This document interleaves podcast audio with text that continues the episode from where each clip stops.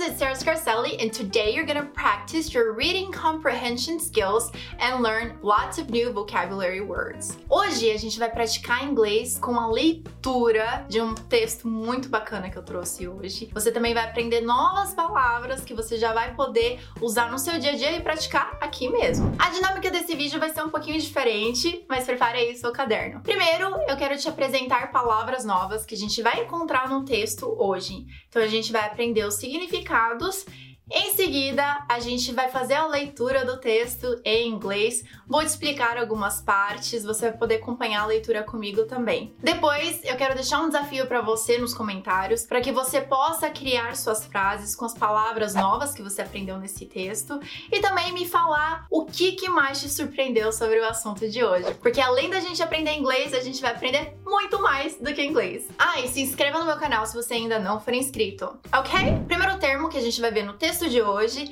é o termo well known. Know significa conhecer ou saber. Por exemplo, eu conheço ela. I know her. Ou eu sei. I know. Well known significa muito conhecido, tá? E você vai ver esse termo junto com behavior, que significa comportamento. Well known behavior, um comportamento conhecido ou muito conhecido. Próxima palavra é compliance. Da mesma forma, to comply significa consentir ou concordar. A gente vai ver essas duas variações no texto de hoje. Talvez alguns não saibam, mas rush significa pressa, ok? Geralmente a gente usa com don't rush. E last but not least, para você se preparar para o texto, é a palavra trigger. Trigger significa gatilho. A gente vai ler um curto texto do livro As Armas da Persuasão, de Robert Cialdini. Ou Cialdini.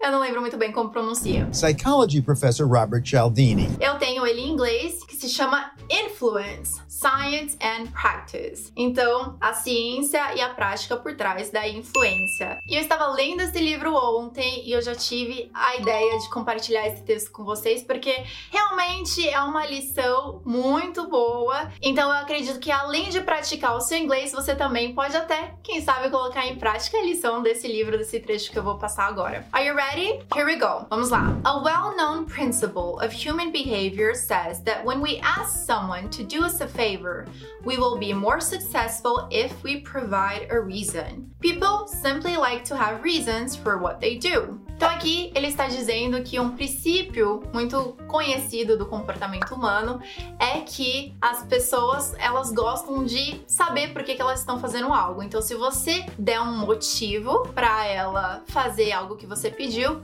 geralmente ela vai consentir, ela vai concordar com o seu pedido. Então a gente vai contar uma história agora. Langer, que é pesquisadora, demonstrated this unsurprising fact by asking a small favor of people waiting in line to use a library copying machine.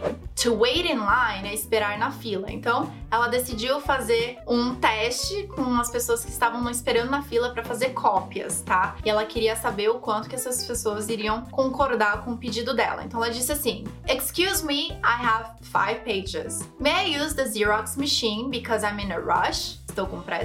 The effectiveness of this request plus reason was nearly total. 94% of those asked let her skip ahead of them in line. Então a gente vê que 94% das pessoas deixaram ela cortar fila. Compare this success rate to the results when she made the request only, excuse me, I have five pages. May I use the Xerox machine? Under those circumstances, only 60% of those asked complied.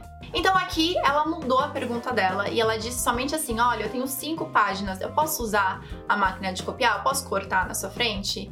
E aí de 94% desceu para 60% de pessoas que concordaram. Então o que, que aconteceu aí? Por que será que não teve tanto sucesso? At first glance significa de início, de imediato. At first glance, it appears that the crucial difference between the two requests was the additional information provided by the words because I'm in a rush. Então, de imediato, a gente pensa que a principal diferença das duas primeiras frases foi porque ela disse porque eu estou com pressa, because I'm in a rush. However, significa entretanto, However, a third type of request, tried by Langer, showed that this was not the case.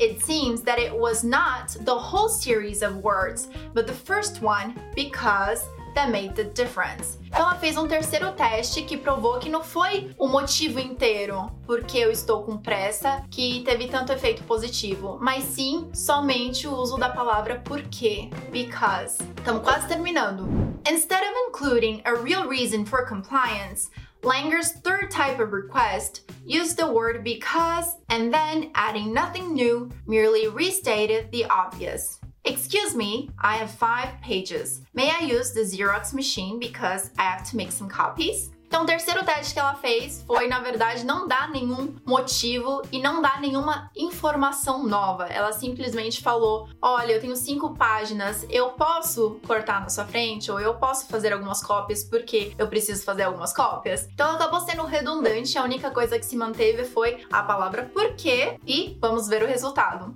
The result was that once again, nearly all 93% agreed, even though no real reason, no new information information was added to justify their compliance.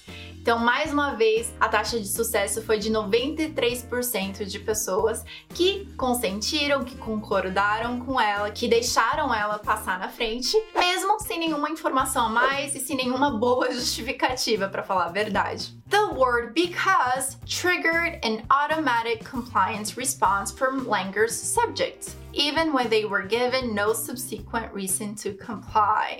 A palavra porquê foi um gatilho para uma resposta automática de concordância, mesmo quando não foi dado nenhum motivo de fato para concordarem. Bom, esse foi o texto que eu quis compartilhar com vocês hoje, pra gente ver que uma das armas da persuasão é realmente dizer porquê, dar um motivo. Então você pode identificar isso quando alguém quiser te influenciar e você também pode utilizar isso para fazer uma influência do bem, né, gente? Eu espero que você tenha gostado. Aqui o objetivo foi apresentar palavras novas, permitir que você possa praticar sua compreensão de leitura em inglês e também que você identifique outras palavras palavras nesse texto que você não compreendeu muito bem, deixa aqui nos comentários para saber quais palavras foram mais difíceis de acompanhar. Talvez você tenha notado que eu não traduzi ao pé da letra, então eu deixei vocês tentarem entender sozinhos e depois eu fui dando um norte sobre o que estava sendo falado. Se você gostou desse tipo de vídeo, deixa também nos comentários se tiver outras sugestões de livros também. Eu realmente, quando eu li essa parte, eu quis compartilhar com vocês, então foi isso que eu fiz. Agora temos um desafio. Lembra qual era? Vamos praticar pelo menos com três palavras novas, vai? Porque são muitas palavras novas nesse texto, eu tenho certeza. Mas escolha três das palavras que você acha que vai usar mais no dia a dia e monte frases e coloque aqui pra gente. Ou se você quiser, com uma das frases, pode copiar também a que tá no texto. Mas se puder, criar uma frase nova vai ser melhor, o seu cérebro vai assimilar cada vez mais rápido. Compartilhe esse vídeo com seus amigos que já leram as armas da persuasão, que talvez queiram ler e você acha que pode edificar também no trabalho deles e ajudar bastante. Não pare por aí, continue assistindo mais os meus vídeos. Eu tenho playlists cheias de conteúdos pro inglês do dia a dia que você vai amar. Thank you so much for watching. I'll see you next week or every day on social media. So follow me there too. Bye bye, guys.